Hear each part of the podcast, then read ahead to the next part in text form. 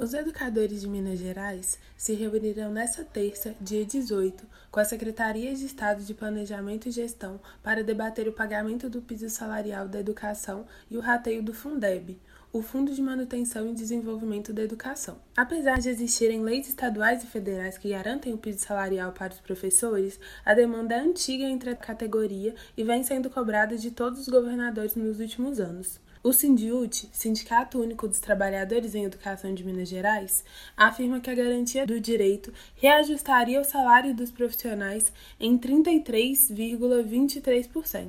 Hoje, sem cumprimento da lei, o rendimento base dos professores mineiros é de um pouco mais de dois salários mínimos. Já o questionamento do sindicato em relação ao Fundeb é que não há informações sobre o valor correto do recurso. O governo de Minas anunciou rateio entre os profissionais, mas o valor teria sido rebaixado. O Sindiut questiona onde teria sido usado cerca de 500 milhões de reais do fundo, que não foram divididos com os professores.